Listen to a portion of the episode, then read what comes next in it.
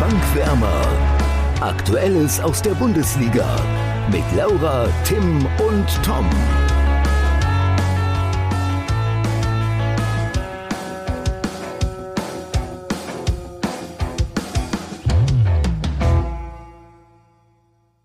Rustikal und souverän. So ging nicht nur Paulo Ottavio in den Zweikampf mit Munas Dabur, sondern auch wir in die neueste Folge, oder? Absolut. Also für die Ausführungen kriegt er von mir auf jeden Fall eine 10 von 10. Sagen, wie es ist. Also. Hat er schon, hat er gut getroffen. Perfekter Scherensprung, wie man sagen kann. Ja, ähm, ich glaube, da gibt es keine zwei Meinungen drüber. Was denkt ihr denn, wie lang wird die Sperre dafür werden, wenn wir direkt schon beim Thema sind? Mm, vier Spieler mindestens, würde ich sagen. Also, ich weiß nicht, ob. Ich finde, vier ja, sind auch Spiele. okay. Vier ja. wären auch okay.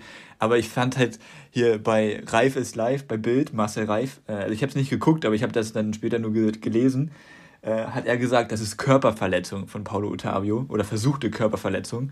Und das sagt derjenige, der fordert, dass Embolo wegen diesem Corona-Verstoß in der Kabine verprügelt wird. ja, das ist ein guter Punkt. Äh, das ist nur mal so ganz nebenbei.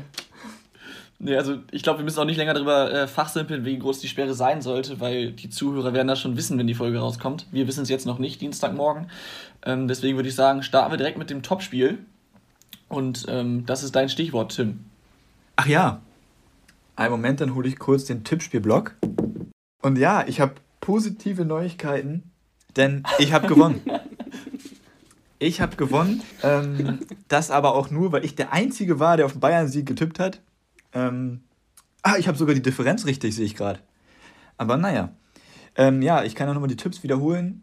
Laura hat 2 zu 2 getippt, Tom hat 1 zu 2 für Dortmund getippt und ich habe 3 zu 1 für die Bayern getippt. Dementsprechend haben Laura und ich jetzt beide wieder 6 Punkte und Tom weiterhin 8. Das wird ja doch nochmal spannend. Ähm, mhm.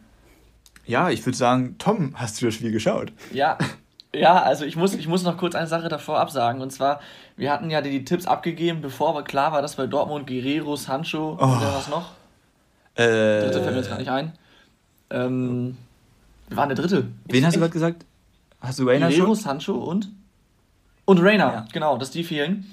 Ähm, dann hätte ich vielleicht anders getippt, aber äh, ich habe dann tatsächlich auch bei Kicktipp ich glaube, eine Stunde vor Anpfiff habe ich dann noch umgeändert auf, ähm, nee, gar nicht, eine zwei Stunden vor Anpfiff, habe ich umgeändert auf 3 zu 1 für Bayern und habe dann aber gedacht, als ich die Aufstellung von Dortmund gesehen habe, nee, eigentlich eine geile Aufstellung und habe dann wieder auf 2 zu 1 für Dortmund geändert. Und nach den 10 Minuten dachtest du gefühlt.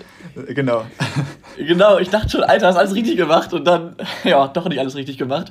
Ähm, aber da wären wir auch direkt, direkt äh, beim Spiel. Also ich finde, in der Anfangsphase äh, da wird Tim jetzt vielleicht lachen, aber Bayern war so ein bisschen wie so ein schlafender Löwe, den Dortmund mit Steinen beworfen hat. Ähm, weil man hat gemerkt, dass sie nach den zwei frühen Gegentoren richtig wütend wurden. Und ähm, also erstmal die Tore von Dortmund haben sie gut gemacht.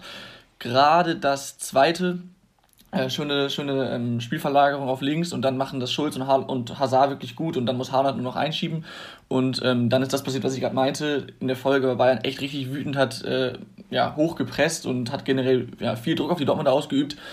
Ähm, folgerichtig fiel dann ja auch Mitte der ersten Halbzeit das 1 zu 2 und es hätte auch ganz, ganz schnell 2 zu 2 stehen können. Ähm, das kam dann halt erst kurz vor der Pause durch den Elfmeter, der, ich glaube, da müssen wir nicht diskutieren, auf jeden Fall einer war.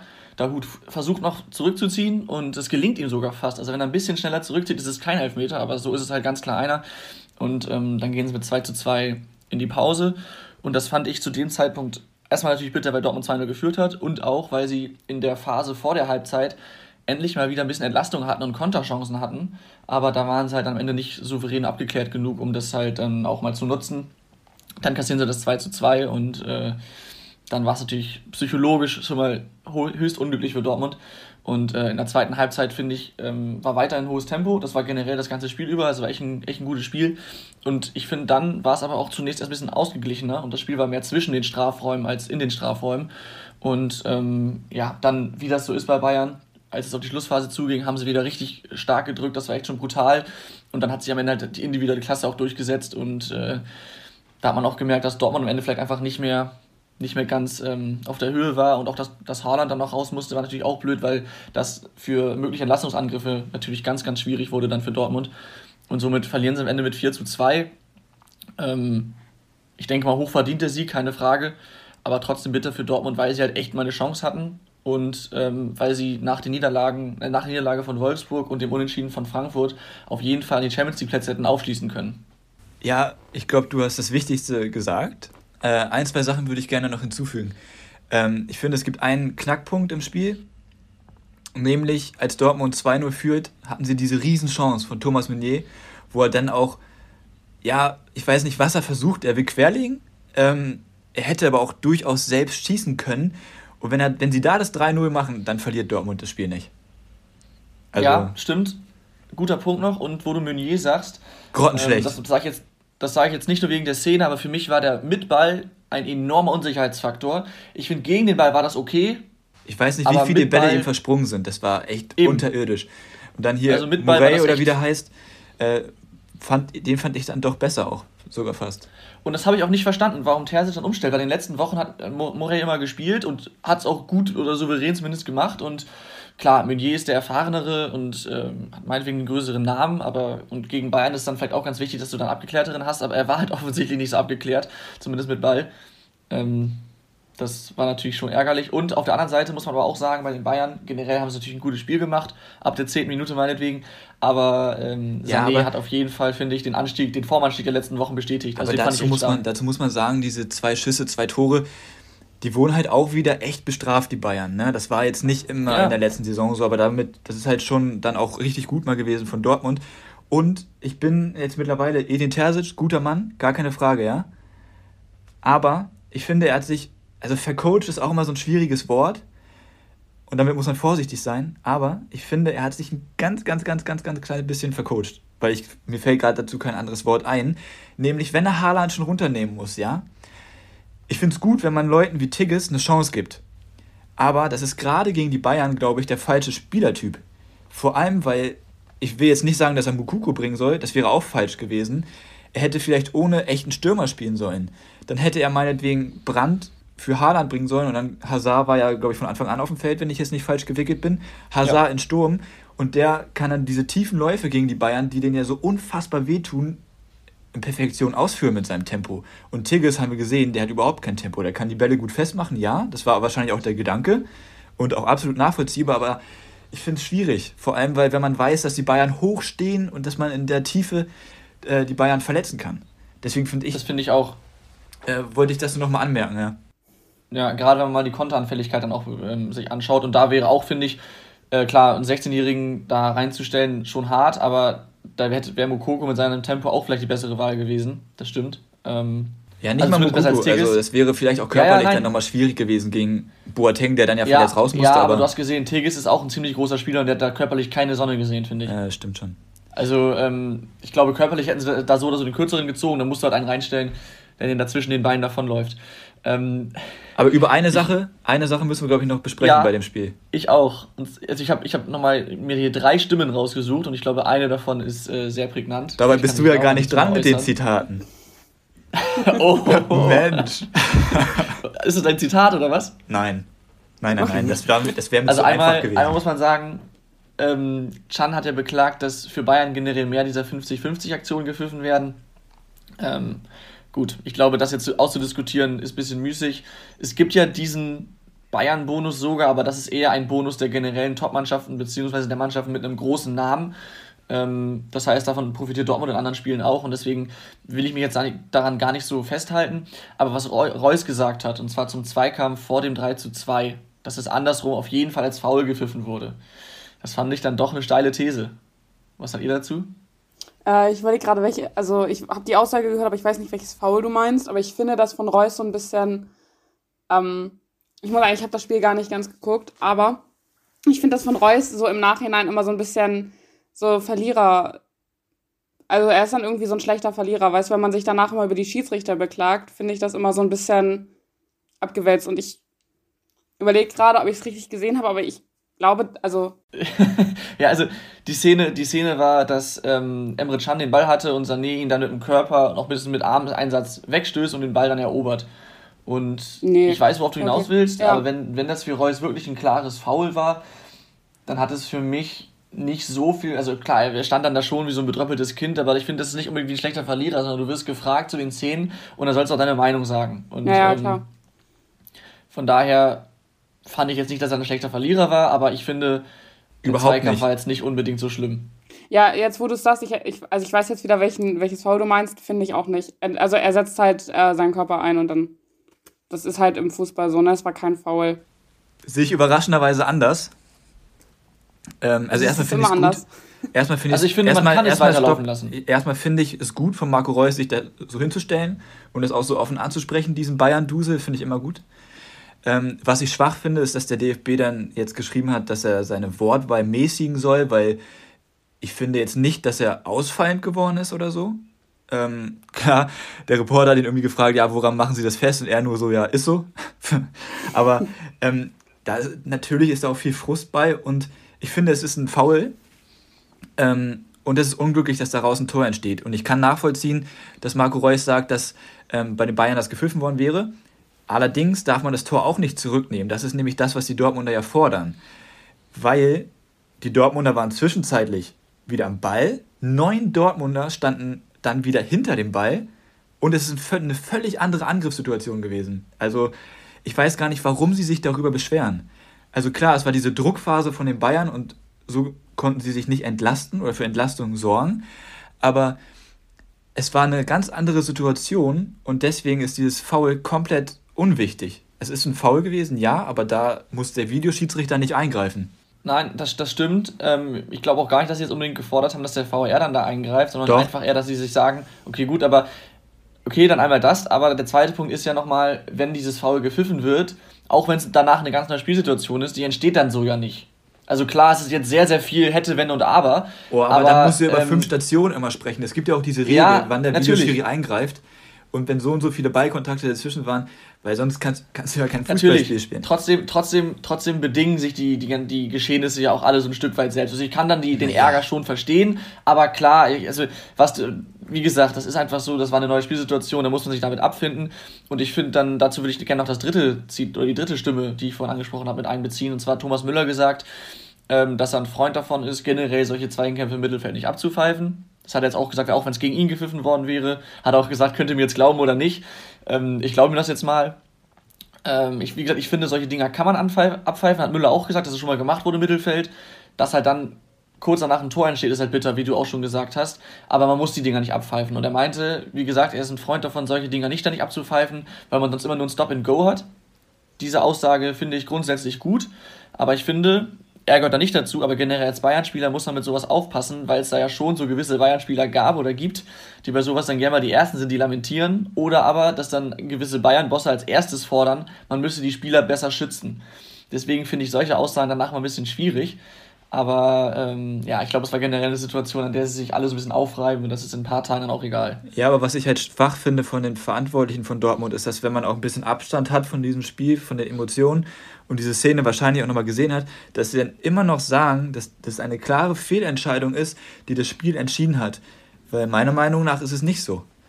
Weil, Also wie gesagt, gar keinen Fall eine klare also nein, ich sag auch, es war ein Foul, wie die Verantwortlichen von Dortmund auch, aber wie gesagt, es ist so viel Zeit zwischen Foul und Tor und so viele Ballaktionen, da kannst du nicht mehr abbrechen. Ich finde das Ich Ja, nein, also wenn Tim. man, achso, ja, mach du erst. Sorry, Tim, natürlich ist es, es ist viel Zeit dazwischen. Und dass der VR da nicht eingreifen kann, ist ja okay. Darf, Aber trotzdem Tom, ist es ja es so, wenn das. Foul gepfiffen, wenn der Schiedsrichter das Foul selbst direkt gepfiffen hätte, wäre die Folgesituation ja so nicht entstanden. Also natürlich das ist es ja- kleinlich und da muss man immer weiter zurückschauen, da hast du recht. Aber trotzdem kann ich die Aufregung ein Stück weit verstehen. Nee, spielt Also, überhaupt keine Rolle. Spiel. Das spielt überhaupt keine Rolle. Weil es gibt ja, ich, ich hätte es mal nachlesen sollen in Vorbereitung auf die heutige Folge. Ähm, ähm, es gibt ja diese Regel, dass so und so viele Sekunden zwischen einer Aktion und dann dem Tor sein dürfen maximal, dass dann der Videoschiri nicht eingreift. Jetzt weiß ich aber die genaue Zahl leider nicht. Deswegen ist es nur gefährliches Halbwissen. Wieder mal. Aber trotzdem gibt es ja diese Regel und an die muss man sich halten. Und deswegen verstehe ich diese Aufregung nicht. Ja, aber es geht jetzt ja nicht nur um den VAR, sondern dass der Schiris generell hätte pfeifen sollen. Ja, aber dafür stand der Schiri dann auch schlecht, fand ich, in der Situation. Ja. Und wie gesagt, ich finde nicht mal, dass es ein klares Foul ist. Man kann es abpfeifen, man muss es aber ah, nicht, doch, finde ich sehe schon, Aber gut, war. okay. Also was ich immer doof finde, ist, wenn jetzt ähm, solche Diskussionen auftreten nach einem Spiel, was halt dann doch deutlich verloren wurde. Also ich finde, zwei Tore Unterschied ist dann doch auch eine deutliche Niederlage. Ich finde dann, diese Diskussionen sind immer so kleinlich. Also klar kann man Puh, sagen, nee, das zweite Tor, das, du, wenn du das Tor nicht kassierst, dann kassierst du das letzte auch nicht. Da waren Eben. sie nämlich, das war der Knockout, ja, das Tor. Ja, aber trotzdem ist es ja so, dass sie vorher schon die anderen beiden Tore kassiert haben. Also wisst ihr, man, ich finde solche Diskussionen sind in dem Spiel, finde ich, jetzt nicht so verheerend. Also da ist das immer. Ich habe dann teilweise das Gefühl, dass die ähm, Spieler das immer so ein bisschen sagen, ja, der Schiri war schuld und deswegen haben wir verloren. Wisst ihr, was ich meine? Also, Naja, äh, da Also, ist ja nun mal so. sorry. Ja, klar, ich weiß, was ihr meint, aber so von wegen auch, dass das, das vierte Tor daraus noch entstanden ist. Aber wenn das gefoul, äh, das Foul gepfiffen worden wäre im Mittelfeld, dann hätte ähm, Dortmund einen Freistoß gekriegt, hätte aber auch im Zweifel nichts draus gemacht und zehn Minuten später fällt dann das Tor von den Bayern. Klar, es kann dann so und so. unwahrscheinlich, weil das war in der 88. schon, glaube ich. Ja, okay. Ja. Oder 86. oder so. ja, dann nicht zehn Minuten Und dann später. hast du auch gesehen, da war die? Körpersprache halt auch so, dann kassierst du das vierte Gegentor Ja. und dann ist es auch scheißegal. Ja, ja. Und dann ohne Haaland war Dortmund klar, dass da keiner mehr reinfällt vorne. Ja. Deswegen, Okay. also das war schon ja, die Entscheidung bin, so. Ja, ich bin trotzdem kein Fan von diesen immer Schiedsrichter-Diskussionen. Mir ist das, teil- also ich finde das teilweise ein bisschen albern. Naja, Ja, nee. ja ich, also, ich weiß, was du meinst, aber ich kann Dortmund da trotzdem schon verstehen. Ja, klar aber ist das ärgerlich, Ich glaube, wir sollten uns da jetzt nicht im Kreis drehen. Ich glaube, dazu ist auch alles gesagt. Lass uns mal zum nächsten Spiel kommen. Das haben wir, glaube ich, in der letzten Folge auch schon vorher angesprochen. Und zwar Gladbach gegen Leverkusen. Endstand 0 zu 1. Ähm, habt ihr das Spiel gesehen? Lief in der Konferenz, ne? Ja. Jo. Ja, ähm, ich fand erste Halbzeit war es so, dass, ähm, also jetzt nur mein allgemeiner Eindruck, dass ähm, Leverkusen doch schon besser war in der ersten Halbzeit als Gladbach, aber gerade in der zweiten Halbzeit fand ich Gladbach stärker. Und dann ist so dieses Tor in dieser Phase halt auch gefallen. Und ähm, ich weiß nicht mehr genau, wer es gesagt hat nach dem Spiel. Ich glaube, Leiner, ich bin mir jetzt nicht äh, zu 100% sicher, dass die Freude so ein bisschen im Fußball fehlt. Dass sie die Spielfreude, die Leichtigkeit, die man bei Dortmund ja auch immer äh, anspricht, dass die jetzt so ein bisschen fehlt. Hm. Ja, und dann verlierst du halt 0-1 und bist jetzt Tabellen 10., 9. Ein Zehnter sind sie, glaube ich. Zehnter. Ja, also das, das war halt vor allem noch ein spätes Tor. Und das war natürlich, also wir haben es ja letzte Woche auch schon thematisiert, erlösend für Leverkusen und für Gladbach fast schon dramatisch, ähm, dass sie das Spiel dann noch so verlieren.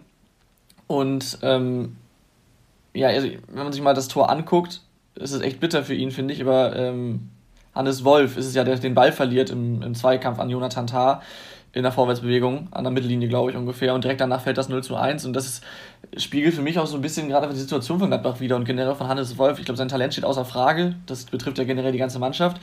Aber ich finde, er hat oftmals schon viele unglückliche Auftritte dabei. Jetzt fand ich ihn gegen Leverkusen eigentlich sogar relativ stark, hat vor allem viele Zweikämpfe gewonnen. Aber hat dann natürlich mit diesem Ballverlust an der Niederlage letztlich einen großen Anteil auch. Und irgendwie habe ich so ein bisschen den Eindruck, dass da gerade alles wie so ein Kartenhaus zusammenfällt. Und ähm, ich glaube, jetzt wird Tim den Kopf schütteln, aber Matthäus hat danach gesagt, dass er wisse, dass Teile der Mannschaft nicht mehr hinterm Trainer stehen. ich weiß Absoluter nicht, wie viel da dran Schwachsinn. ist.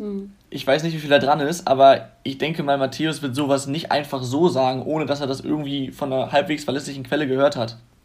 Und ähm, Tim sagt absoluter Schwachsinn. Ich weiß ja nicht, also ich denke mal, Matthäus ist im Zweifelsfall näher dran als du, oder? Wahrscheinlich schon. Aber ja, ja, aber selbst, guck mal, selbst ähm, wenn die Mannschaft nicht komplett hinter Marco Rose stehen oder stehen sollte, ne, Ja. dann müssen sie doch trotzdem eine andere Reaktion zeigen, auch auf dem Feld. Also klar war es jetzt gegen Leverkusen ähm, ein bisschen besser als die letzten Spiele, fand ich tatsächlich. Ich fand, sie waren nicht schlecht, ich finde, sie haben gut gespielt. Aber gerade dann müssen doch trotzdem die Spieler vorangehen. Weil klar, auch wenn der Trainer nächstes Jahr nicht da ist, du willst mit deinem Verein, wo du jetzt gerade spielst, trotzdem noch international spielen. Ja, gut, aber das kannst du ja immer sagen. Wie oft hört man bitte schön, dass es ein Zerwürfnis zwischen Mannschaft und Trainer war und das war dann Auslöser dafür, dass äh, der Trainer gehen musste und dass die Mannschaft schlechter gespielt hat vorher noch. Also das ist ja irgendwie, also ich glaube, wenn du als, als, als, als Spieler, als professioneller Spieler nicht mehr von deinem Trainer, ich glaube in der Kreisliga ist es egal, aber wenn du als professioneller Spieler nicht mehr so überzeugt bist, Gerade dann Hannes- du den letzten Schritt nicht mehr. Bei Hannes Wolf könnte es auch ein Problem sein, weil Marco Ja. Rose ihn ja geholt hat, das ist sozusagen sein Schützling. Und ähm, ja, bei den Fans ist er gerade so ein bisschen kritisch sowieso generell gesehen. Ähm, Aber Ja. ganz kurz, ich habe gleich eine Frage an euch beide. Vorher würde ich gerne das Zitat reinwerfen, weil das passt ein bisschen natürlich dazu thematisch. Okay. Und zwar, wenn du als Trainer erfolgreich bist und dann den nächsten Schritt machen möchtest, dann bist du im Endeffekt der Söldner. Erstmal, wer hat das gesagt? Und zweitens, seht ihr das dann genauso? Also wahrscheinlich nicht Rose selber, oder? Das wäre ein bisschen zu einfach. Nee, Rose nicht. Ich denke mal irgendein Experte oder so, aber ich, ich weiß es nicht. Ich habe es nicht gehört. Peter Stöger. Der, Ah, okay. der jetzige, Also ehemalige Trainer von Köln und Dortmund, der jetzige Trainer von Mhm. Austria Wien, wenn ich mich nicht täusche. Wieder gefährliches Ist der da wieder hingegangen? Der war doch vorher bei Austria Wien, oder? Oder vorher? Bevor er zu Köln ist, meine Aber ich. auf jeden Ja, Fall. Kann sein, dass er wieder aber- Austria Wien ist. Naja, Also er hat gesagt, wenn du als, als Trainer den nächsten Schritt machen willst, bist du immer der Söldner. ja, also wenn du erfolgreich bist als Trainer und dann halt den nächsten Schritt machen möchtest, dann bist du der Söldner, ja. Nee, ich Finde ich kompletter Quatsch. Ja, ich auch. Also wenn du, es kommt kommt halt drauf an. Erstmal, wenn du jetzt meinetwegen drei Jahre bei einem Verein warst, was aktuell schon sehr, sehr lange ist, und du hast den Verein von einem Mittelklasseverein zu einem Europa League oder sogar Champions League Aspiranten entwickelt, da würde mir spontan mal Eintracht Frankfurt einfallen. Ähm, und dann läuft dein Vertrag aus, dann ist glaube ich jeder und du verlängerst ihn nicht und gehst dann zu Borussia Dortmund oder sogar Bayern München, keine Ahnung, dann ist glaube ich erstmal jeder Fan traurig, dass man diesen äh, Trainer verliert, weil man einfach glaubt, dass man mit ihm am besten dran ist. Aber trotzdem weiß man ja ganz genau, okay, dem, dank dem sind wir jetzt da, wo wir sind. Sein Vertrag ist ausgelaufen, der hat immer zu 100% alles für diesen Verein gegeben. Und dann ist man ihm trotzdem noch dankbar. Und ähm, ja, dann ist man ja, ist, sieht man ihn ja nicht als Söldner. Bei Marco Rose ist halt ein anderes Thema jetzt, weil sein Ver ist der, Vert- der Vertrag läuft ja noch nicht aus, sondern. Hat aber eine ja, Ausstiegsklausel. sich Also- Ja, genau, genau, eine Ausstiegsklausel, trotzdem lässt er sich rauskaufen. Und das ist jetzt mitten in der Saison bestätigt worden, wo es für Gladbach noch um sehr, sehr viel geht. Und in allen drei Wettbewerben zu dem Zeitpunkt, jetzt nur noch in zwei und bald, bald wahrscheinlich nur noch in einem. Ähm, und von daher ist es da halt eine ganz andere Situation, aber die, das zu äh, pauschalisieren ist kompletter Quatsch, finde ich. Okay, Hm. Ähm, ich finde auch, wenn du als Trainer, also mir fällt da als Beispiel jetzt immer Julian Nagelsmann ein, der ja auch einfach sehr, sehr viel Potenzial hat und das er ja auch schon bei Hoffenheim gezeigt hat. Und dann hat er halt, also mit Hoffenheim ja viel erreicht auch. Und dann macht er halt den nächstgrößeren Schritt. Ich finde, das ist nichts von wegen Söldner, sondern, also das würde ja jeder so machen, würde ich immer behaupten. Also wenn du halt, Das ist das Geschäft. ja, also meine Meinung ist halt, es kommt auf die Art und Weise an.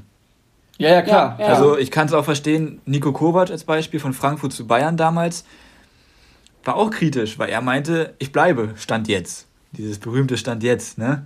Ähm, Ja. Deswegen, es kommt halt immer so auf die Art und Weise an, aber ich finde hier gerade bei Marco Rose durch die Ausstiegsklausel finde ich es halt eigentlich nicht so. Aber wenn ihr jetzt Max Eber wärt, ne? Was würdet ihr machen? Würdet ihr ihn jetzt rausschmeißen? Würdet ihr ihn bis zum Saisonende behalten? Würdet ihr einen Nachfolger holen? Wenn ja, wen? Also, ich muss erstmal ganz ehrlich sagen, wir hatten jetzt ja das von, von Matthäus vorhin gehört. Und wenn da wirklich was dran ist, also ich wünsche mir, keine Frage, ich wünsche mir als, als Neutraler eigentlich, dass Rose bis Sommer bleibt. Aber wenn das stimmt, was Matthäus gesagt hat und jetzt auch die Leistungen so weitergehen, dann ist das alternativlos, dass Rose vor Saisonende geht. Leider. Leider. Ähm, ja. Ah, ja, und möglicher Nachfolger, also ich glaube jetzt ähm, für den Rest der Saison wirst du interimsweise irgendjemanden nehmen. Und für nach der Saison gibt es ja mehrere ähm, Optionen. Je Je Jesse Marsch zum Beispiel von äh, RB, RB Salzburg. Da haben sie ja mit Marco Rose auch gute Erfahrungen gemacht mit dem Verein. Oder auch ähm, Florian Kofeld, leider von Werder Bremen. Ähm, ich glaube, dass das, ähm, ja, dass die beiden auf jeden Fall gute Lösungen wären und kann, kann mir das auch sehr, sehr gut vorstellen. Adi Hütter hat ja schon abgelehnt. Finde ich sehr, sehr gut, weil ich mag Hütter seit jüngerer Zeit nicht mehr so gerne und äh, ich mag Hä? einfach sehr gerne, deswegen wird das für mich nicht passen. Nein, aber im Ernst. Also ich kann mir leider Kofeld gut in Gladbach vorstellen, aber Jesse Marsch, nach dem, was ich jetzt bei Salzburg gesehen habe, auf jeden Fall auch. Und ähm, ich denke auf jeden Fall, dass Gladbach spätestens nach der Saison oder vor der neuen Saison einen guten Trainer bekommen wird, der, je nachdem wie die Mannschaft dann aussieht, sie auf jeden Fall wieder Richtung Europa League oder sogar noch höher führen kann. Ja.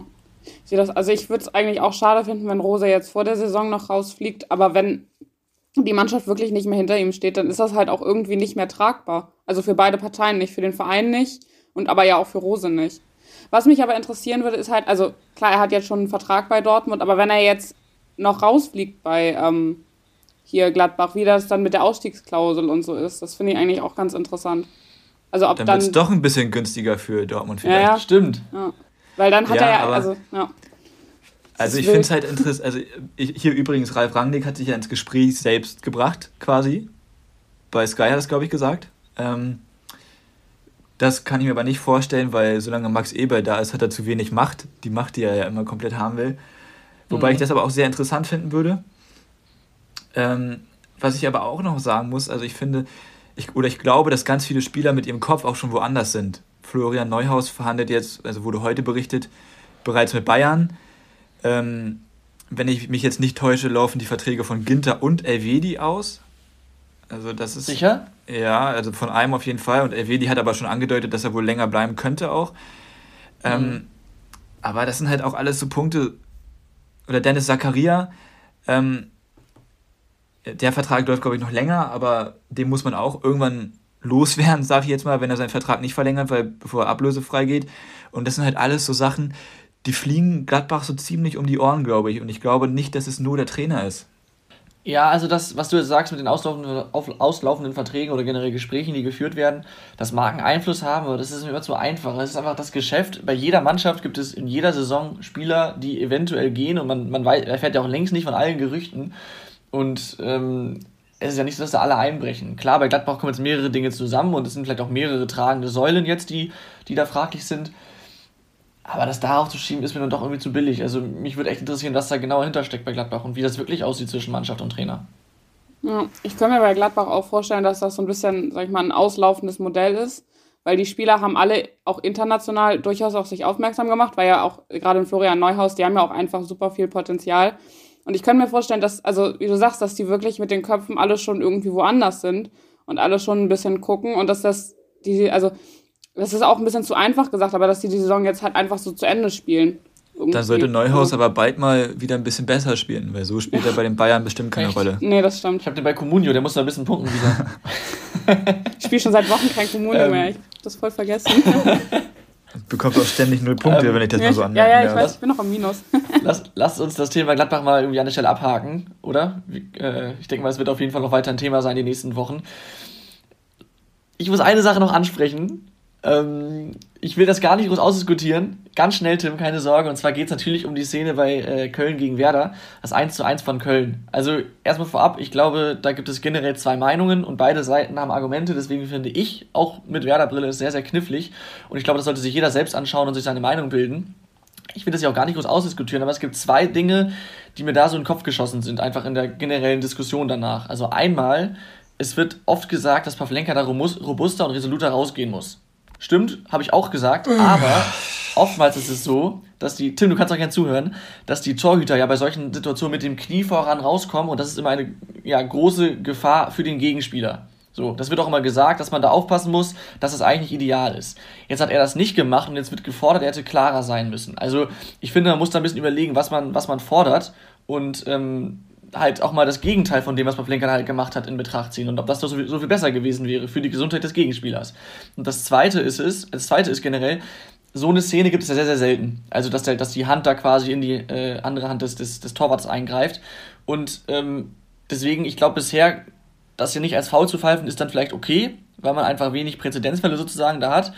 Aber man muss natürlich dann gucken, dass es nicht irgendwann zur Taktik wird, dem gegnerischen Keeper einfach zwischen die Arme zu greifen, damit der, um das Zupacken zu verhindern. Also das ist ja jetzt mal ein Fall, bisschen Wenn das sehr der Fall sein sollte, dann reicht nämlich schon so ein Kontakt. Also ich, ich, ich sage das nur mal so, ich will jetzt gar nicht sagen, es war eine klare Fehlentscheidung des Schiedsrichters, aber es muss man halt schon im Hinterkopf behalten. Also ich habe dir ja gesagt, dass ich dazu nichts sagen werde. Und deswegen kann Laura gerne was dazu sagen. Ja, ich weiß jetzt gerade gar nicht, wer Schiedsrichter war, aber ich glaube, er hätte sich das Leben deutlich einfacher gemacht, wenn er es halt ähm, einmal sich angeguckt hätte, einfach und dann entschieden ja. hätte. Ich glaube, dann wäre die ganze Diskussion auch ein ähm, bisschen weniger gewesen, sie wäre immer noch da gewesen, aber wenn, man, wenn er einmal kurz rausgeht und sich das anguckt, dann hat er halt die Diskussion nicht so und dafür ist der Videoschiedsrichter ja da. Ist ein guter Punkt und ich meinte jetzt auch generell eigentlich auch diese Grundsatzdebatte, wie der Torwart sich verhält, wenn er rauskommt. Dieses mit dem Knie hoch und so weiter, ja. das ist ja schön und gut, aber sobald du den Gegenspieler triffst, das hat mal Castells, glaube ich, der hat, ich weiß nicht, in welchem Spiel das war, dann einen Gegenspieler getroffen, der war komplett ausgenockt, das will auch keiner sehen. Von daher, das muss, ist einfach eine Frage, die man sich generell stellen muss, wie man solche Situationen in Zukunft bewertet. Ich will jetzt gar nicht auf das Spiel eingehen, sondern es ist nur für die Zukunft, unabhängig von wer da Ja, ey, deswegen, deswegen ganz allgemeiner Vorschlag, lass einfach den Videobeweis wieder abschaffen. Also das hat doch neu, ja genau. Also das, ja. äh, also dann haben wir deutlich weniger Diskussionen, dann müssen wir die. Fehlentscheidung halt akzeptieren und damit leben. Holstein Kiel kriegt weniger hat. Punkte in der zweiten Bundesliga, weil sie weniger Elfmeter geschenkt bekommen. ich finde ähm. auch, ich finde auch, dass ähm, was er gesagt hat, dass wir nur verschlimmbessern. Das hat er gesagt, finde ich sehr sehr gut, weil gerade diese diese diese faktischen Entscheidungen wie Abseits, gut, dann hast du dann ein paar Fehlentscheidungen drin, das ist ärgerlich und das kannst du am Ende dann klar bestimmen. Aber bei diesen ja, subjektiven Dingen, wie war das jetzt ein Foulspiel oder war das nur ein leichter Kontakt, das kannst du halt auch mit dem Videoschiedsrichter nicht final klären und deswegen ähm, denke ich mal, es ist ein guter Vorschlag, das abzuschaffen, aber ich glaube nicht wirklich dran. Schade. Lass uns mal auf den nächsten Spieltag schauen. Topspiel, Tippspiel, würde ich sagen. Jo. Ja, Leipzig-Frankfurt. Soll ich anfangen zu tippen? du stehst wie immer ganz oben. Der Stift ist schon draußen, ich warte nur. Okay, ähm, ich tippe 2 zu 0 für, Fra äh, nicht für Frankfurt, sondern für Leipzig, weil ähm, Frankfurt jetzt in den letzten beiden Spielen auch wieder schwächere Spiele hatte, sage ich mal, ähm, also nicht mehr ganz so oben auf ist und Leipzig einfach momentan richtig, richtig gut ist und die halt auch noch richtig viel gewinnen können. Ähm, ich glaube nicht, dass die jetzt noch einbrechen oder dass die jetzt solche wichtigen Spiele verlieren. Deswegen sage ich, gewinnen die ziemlich deutlich mit 2 zu 0. Also nicht deutlich, also nicht ziemlich deutlich, aber. wow, sicher. ziemlich deutlich. Es wird ein klares 2 zu 0. Ich finde, was, was, wenn man was sich wäre denn 8-0 bei dir, Laura? Ja, nein, aber ich finde, wenn man sich die letzten äh, Bundesliga-Wochenende jetzt mal anguckt, finde ich, ist ein 2 zu 0 auch schon deutlich. Das ist häufig viel knapper noch. Also bei ja, den meisten also, Spielen. So, ne? Ja. Deswegen. Ich würde mit meinem Tipp, Tipp, weitermachen, der ist ähnlich deutlich. Ähm, und zwar, also ich finde auch, dass es für Frankfurt auf jeden Fall, oder ich denke auch, dass es schwierig wird, zumal sie jetzt echt was zu verlieren haben. Also Leverkusen ist auf drei Punkte dran, hat das bessere Torverhältnis und bei Dortmund sind es halt vier Punkte. Das heißt, jetzt hat Frankfurt plötzlich was zu verlieren und jetzt sind es plötzlich der Gejagte. Muss man schauen, wie gut sie damit umgehen, auch nach den jüngsten Negativerlebnissen, sage ich mal. Ähm, trotzdem darf man nicht vergessen, Leipzig hat am Mittwoch noch das eventuell, je nachdem wie das abläuft, sehr viel kraftraubende Rückspiel gegen Liverpool. Und da muss man natürlich auch schauen, wie sie das verkraften. Stand jetzt vor diesem Spiel, also heute Dienstag, ähm, tippe ich auf ein 3 zu 1 für Leipzig. Das ist natürlich die gleiche Differenz wie Laura, das finde ich ein bisschen blöd, aber lassen wir das mal so. Ja, Mist, ey. Also jetzt, wenn ihr beide auf Leipzig tippt. Kannst du auch machen, Tim. Keine Schande. Ja, das Ding ist, du machst ja. immer nur Punkte, weil du auf, den, auf das tippst, was wir nicht tippen, und ja. dann hast du halt zufällig recht gehabt. Ja, beschwert euch mal nicht, ja. Ihr könnt tippen, was ihr wollt. Mir ist das egal. Du auch. Ähm, ja, ich tippe jetzt auch, was ich will. Ähm, ja, Leip immer wenn Leipzig die Chance hat, bei den Bayern dran zu bleiben, dann scheitern sie irgendwann. Und ja. Naja, also ja. immer. Naja, also die letzten, also sie hatten in den letzten, also zumindest letzte Saison und in der Saison davor auch schon mal die Chance, Bayern zu überholen oder eng dran zu bleiben. Und ja, dann haben sie oft, aber, haben sie oft nicht gepackt. Aber, aber die Mannschaft die letzten Spieltage ja sind sie dran geblieben. Ähm, ich tippe, das Spiel geht 1 zu 1 aus. Aber dann, dann holt Leipzig ja einen Punkt sogar auf auf Bayern, weil Bayern ja Parallelspiel verliert. Die haben eine ganz schwierige Aufgabe vor sich. Ähm, ja, genau. Äh, das ich glaube, Frankfurt. Deutlich. Ich, ich, nein, ich glaube, ich glaube, Frankfurt ist. Ähm, nee, das wird nicht deutlich. Bayern und Bremen, das ist, äh, gibt es angenehmere Aufgaben. Also meine ernst. Also da geht was für Bremen. Siehe die letzten aber, Spiele. Aber egal. Ähm, also ich glaube schon, dass Frankfurt da mithalten kann, auch wenn die letzten Spiele jetzt nicht so gut waren. Wie ging das letzte Spiel nochmal aus? Das weiß ich gerade gar nicht. Wisst ihr das? Welches Frankfurt? Welches? Ja. 1-1 gegen Stuttgart. Ja, guck, das ist okay. Das kann man mal machen. Stuttgart ist auswärts gut. Ähm deswegen, holen die, deswegen holen die einen Punkt gegen, gegen Leipzig. Und ja, ganz ehrlich, auch wenn ähm, schon darüber spekuliert wird, was das mit Freddy Bobic mit Frankfurt macht, weil ja einige sagen, dass das doch ein Thema auch in der Kabine ist tatsächlich, weil Bobic ja auch immer einen engen Draht zur Mannschaft pflegt. Ja. Er ist oft in der Kabine und er steht im engen Austausch mit den Spielern und von daher ist es ein Thema. Das kann nicht ja, anders sein. Aber, aber Trapp hat auch gesagt, nebenbei erwähnen, um eine. Ne? Ja, okay. Aber wenn wir jetzt direkt beim Thema Bobic sind, würde ich sagen, bleiben wir da gleich mal. Trapp hat nämlich auch gesagt, dass man es nicht zu hoch hängen sollte. Und ähm, von daher glaube ich jetzt nicht, also sollte man es auf gar keinen Fall darauf schieben, falls Frankfurt jetzt einbricht, weil sie spielen gerade auch einfach, also es ist eine super Mannschaft, keine Frage, aber Champions League Rang, da spielen sie schon am oberen Limit, das sie haben. Das, das ist einfach zweifelsohne so. Und ähm, von daher wäre es jetzt kein Wunder, wenn sie am Ende doch nur Fünfter, Sechster oder Siebter werden. Wobei der Siebte schon acht Punkte entfernt ist, aber äh, ihr wisst, was ich meine. ähm, ansonsten, wie, wie seht ihr denn das mit Bobic, dass er geht?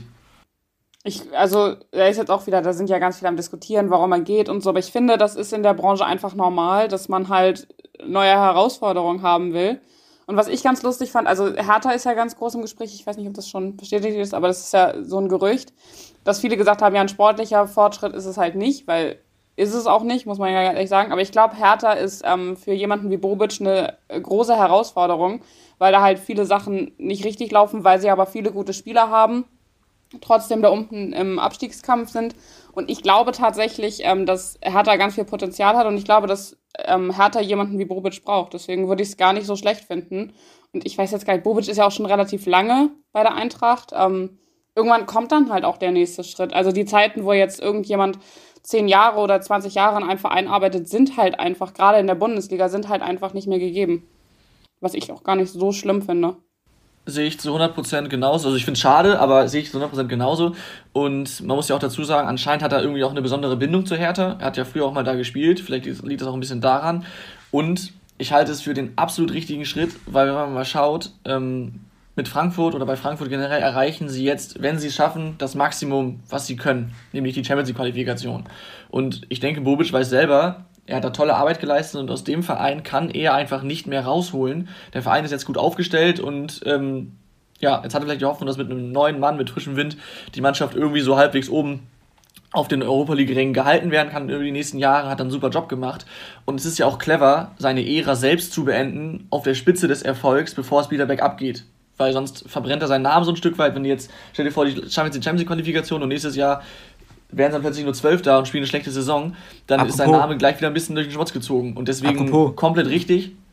Ja? Apropos, wo du es gerade sagst, Jogi Löw äh, hört nach der EM auf. Ganz kurze Meldung nochmal so zwischendurch. Ja.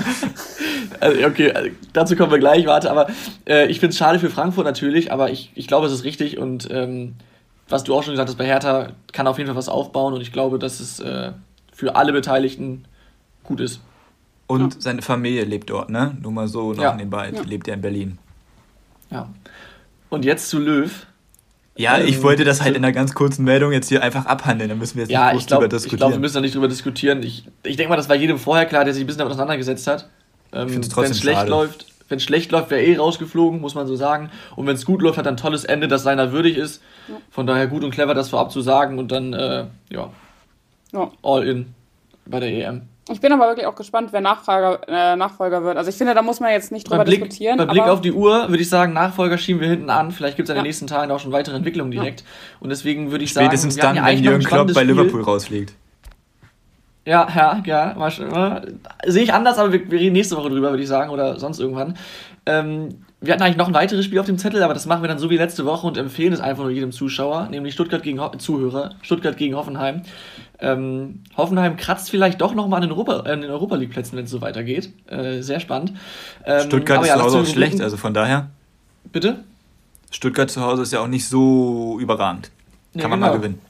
Ja. Deshalb ähm, Rubrik Rubriken, Gewinner der Woche. Ja, wollt ihr anfangen oder was? Okay, ja, ich fange an. äh, ich habe als ersten Luke Bacchio von äh, Hertha, weil endlich mal wieder ein äh, Sieg für die Hertha mit einem schön geschossenen Elfmeter in der 89. Minute gegen Augsburg. Deswegen ein Gewinner der Woche.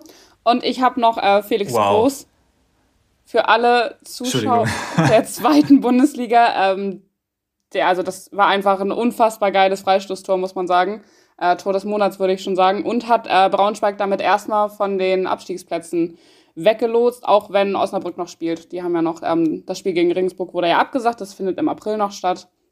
Und deswegen habe ich Felix Groß noch.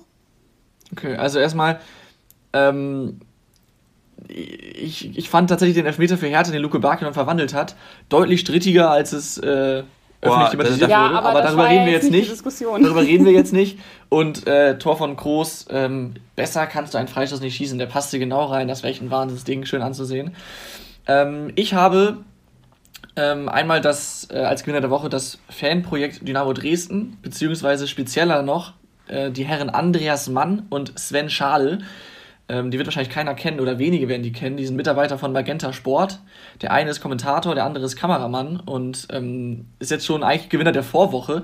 Habe ich jetzt nur letztens erst gesehen. Ähm, beim Spiel gegen Ingolstadt, Ende Februar, da haben die Dresden-Fans mit Bannern auf der Tribüne auf eine Aktion hingewiesen für ähm, die 14-jährige Tina, die jetzt zum dritten Mal schon gegen Krebs kämpft. Und ähm, der, Kommentator der Kommentator hat es explizit angesprochen, nicht einfach drüber gelabert, sondern explizit angesprochen, die Kamera draufgehalten und das eingefangen und ähm, haben damit natürlich eine Aufmerksamkeit nochmal für den Spendenaufruf erzeugt und der Kommentator hat dann selbst gesagt, äh, vor dem Spiel, für jedes Tor, das fällt, äh, spendet er selbst 25 Euro. Dresden hat 4-0 gewonnen, das heißt 100 Euro und ähm, nett wie der Kameramann war, der Kameramann war dieser Sven Schale, hat sich genauso daran beteiligt, somit sind am Ende 200 Euro zusammengekommen und ähm, ja, das fand ich sehr, sehr cool. Deswegen auf jeden Fall ein Gewinner. Nicht schlecht. Ähm, ja, ich habe insgesamt drei, ich mache es ganz schnell. Zwei davon sind nicht sportlich, einer davon ist sportlich. Wir fangen mal mit dem Sportlichen an. Dahut, ähm, weil jetzt einfach wieder.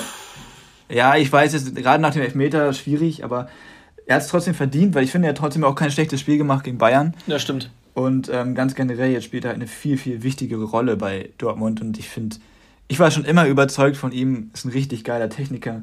Aber ähm, naja, sei es dahingestellt. Augsburg ist jetzt offiziell, also nicht sportlich jetzt, ne, weil sonst würde Augsburg da nicht genannt werden. Augsburg Partner von FUMS, weil äh, die gibt's ja, da gibt es ja diese Spieltagsspende und pro Punkt, den Augsburg jetzt bekommt, spenden sie immer 100 Euro. Und äh, FUMS hat dann jetzt bei dem Augsburg-Spiel gemacht, dass Augsburg verliert. Das heißt sowieso 100 Euro bei, der, äh, bei dem Spiel von Augsburg, fand ich ganz witzig. Und Rüdiger hatte neulich Geburtstag, letzte Woche glaube ich. Da hat er ähm, einem Krankenhausmitarbeitern ähm, ein Kuchen- und Getränkebuffet spendiert. Fand ich auch. Oh, nett. Ja, fand ich gut. Ja. Und Rüdiger kann man auch sportlich nochmal nennen, ne? Also bei Chelsea. Stimmt, äh, ja. Übelste Chelsea Maschine. und er darf Übelste. Maschine. Für, für Ja. Deutschland auch ganz, ganz wichtig, dass Rüdiger so Ja. gut ist, wie er ist. Ja. Ähm, Schätzfragen würde ich sagen, Soll oder? ich, ja, wollte ich gerade fragen, ob ich Schätzfragen jetzt machen soll. Mm, Die erste Schätzfrage bezieht sich auf den letzten Spieltag. Und zwar hat das Spiel Mainz gegen Schalke zum sechsten Mal in 8763 Spielen seit 1992 die Kickernote 6 gekriegt. Ähm, und ich möchte gerne von euch Ich wissen, an. wann das letzte Mal die äh, Kickernote 6 einem Spiel gegeben wurde, und zwar das genaue Datum. Also Tag, Monat und Jahr. Oh, Okay. okay, ich fange ich fang trotzdem an. Ähm, 15. November 2012. Das Ding ist, ich habe halt, also, ähm, sagen wir 16. März. Ah, was jetzt davor oder danach ist die Frage. Ähm, 2015. Ne, dann hat äh, Tim ziemlich deutlich genommen, gewonnen. Es war sogar ziemlich genau. Es war nämlich der Es war 24. 2012. November 2012. Ja. Und zwar ein Spiel, das heute eher, oder was heißt eher, das ist ein Zweitligaspiel heute, führt gegen Das Nürnberg. hast du, hast du vorher gelesen, oder Tim? Ja? Man Ja, auch wow, mal informieren, okay. hallo? Nur weil du mit geschlossenen Augen durch die Welt läufst, Tom. das ist eine Frechheit. ja, ich habe das in dem. Instagram-Post gesehen, deswegen da bin ich drauf gekommen. Ich auch. Ja. Ja, super. Laura, das ist ja viel zu einfach, sowas zu fragen. Ja, ja, das stand da aber Nächste nicht so Frage. genau. Das Datum war Nächste oben klein Frage. in der Ecke und so, ne? Also, so. Und jetzt kommen wir ein bisschen zur Bundesliga-Geschichte. Und ich möchte gerne von euch wissen, welcher Spieler, ähm, ich weiß nicht, den Namen müsst ihr nicht sagen, ähm, die meisten Auftritte hat. Also wie viele. nein. Oh, Du musst den Spieler schon nennen. ja. Wie viele, also der Spieler mit den meisten Auftritten ist Karl-Heinz Köbel. Und wie viele Auftritte hatte der insgesamt in der Also wie Bundesliga? viele Spiele er ja, gespielt hat. ja, ja, genau. Was? Scheiße. Das ist. Egal. Tom fängt an. Ja, muss er ja. Ich habe halt keine Ahnung, wie viel so. Boah. Von 1963 bis 2020, ne? Also ganze Bundesliga-Geschichte. So lange hat er gespielt? Nee, äh, okay. Ähm. Oh, das kann ganz falsch sein. 500? Ja. Das Ich wollte, schon auch sehr, was sehr mit, viel, glaub ich wollte auch was mit 500 sagen. Dann sage Dann ich, mach mal fünf- Risiko. sag ich 551. Aber hast schon wieder Tim gewonnen. Es waren nämlich Oh, das ist doch- 602. Ah, ich wollte erst, ich wollte erst mehr sagen. Ich dachte halt so, okay, 34 Ah, äh, dann können wir die letzte mal 10 Frage ja Jahre ganz wären nur entspannt 340 angehen. so und viel Ah. mehr als 10 Jahre spielst du ja eigentlich nicht. Also Ja, auf Top-Niveau. ja. Aber klar, es war früher natürlich anders trotzdem. Ja, langweilig gemacht von Tim, muss man ganz ehrlich sagen. Da muss man, muss man kritisieren, dass er knapp über ich hätte, ich hätte auch schwach. 501 sagen können. Ich hatte Ja, von Anfang trotzdem an was mit 500 im Tim, Kopf. dann müssen wir Tom, nicht drüber diskutieren. Laura, machen wir dir die nächste Tom, du bist Frage. wie Marco Reus, du bist ein schlechter Verlierer. Oder Eintracht Frankfurt, schlechter Verlierer. Laura, nächste Frage. Ja, genau. Ähm, Kofeld halt. Tom ähm, es ist ja, also Gerd Müller hat ja den äh, Torrekord in einer Saison mit 40 Toren, den Robert Lewandowski ja gerade ganz schnell am Aufholen ist. Ich glaube, der hat jetzt 31 ähm, nach 24 Spieltagen. Ähm, die Frage ist aber, wie viele Tore hat Gerd Müller insgesamt in seiner Bundesliga-Karriere geschossen? Oh, ich hatte gehofft, dass du fragst, wie viele Tore hatte er zu dem derzeitigen Zeitpunkt wie Lewandowski. Das wäre ja wäre zu einfach. einfach. Das macht Sky ja in, jeder, in jedem Ja. Samstag. Machen die das für fünf Stunden, wo die das Ja, einblenden gefühlt. ähm, also wie viele Tore er insgesamt gemacht hat. Mhm. Kannst du uns sagen, wie viele Spiele er insgesamt gemacht hat? Nein. Ach, kann ich nicht. Ähm, Betonung liegt auf können, nicht auf wollen. Ich kann jetzt, ich kann es auch nicht einschätzen. Aber es war eine Menge, glaube ich, ne? Ja, Ja, so 42. Hat ein Jahr ganz gut geknipst, danach nicht mehr. 231. Ja, ich wollte auch was um den Dreh sagen, tatsächlich. ähm, Ja. aber ich sag 320. aber dann hat Tom gewonnen. Ein Ehrenpunkt noch. Es waren nämlich 365. Oha. Ja. Nicht schlecht. Ähnlich wie die Tage im Jahr. Laura, hast du noch mehr Fragen, oder? Wollen wir es noch spannender machen hier? Nochmal die anderen nächsten Fragen? Vielleicht gewinne ich noch. Ja, nee, ich hatte noch. Nee, das waren ja Stichfragen. Ja, Son Sonderfolge heute. Ah, wir haben auch schon. Tom. Wir sind schon so lang dabei. wir sind Tom, jetzt schon es wird- so lang dabei. Tom, es wird nur noch peinlicher für dich. Ja, ja, Mann, ich habe gerade letztes Mal endlich wieder gewonnen, nachdem ich vorher diese Niederlagenserie hatte und jetzt Ja. ja. direkt wieder verloren. Ja, ja. Das ist doch ein schönes Schlusswort von Tom. Von Ja. Tom Kofeld. Ja, schönes Schlusswort. Ciao, ciao. Vielen Dank fürs Zuhören. Haut rein. Nein, wie immer, vielen Dank fürs Zuhören. Ähm, ja, Ja. macht's gut. Wir hören uns hoffentlich nächste Woche. Ciao, ciao. Tschüss. Tschüss.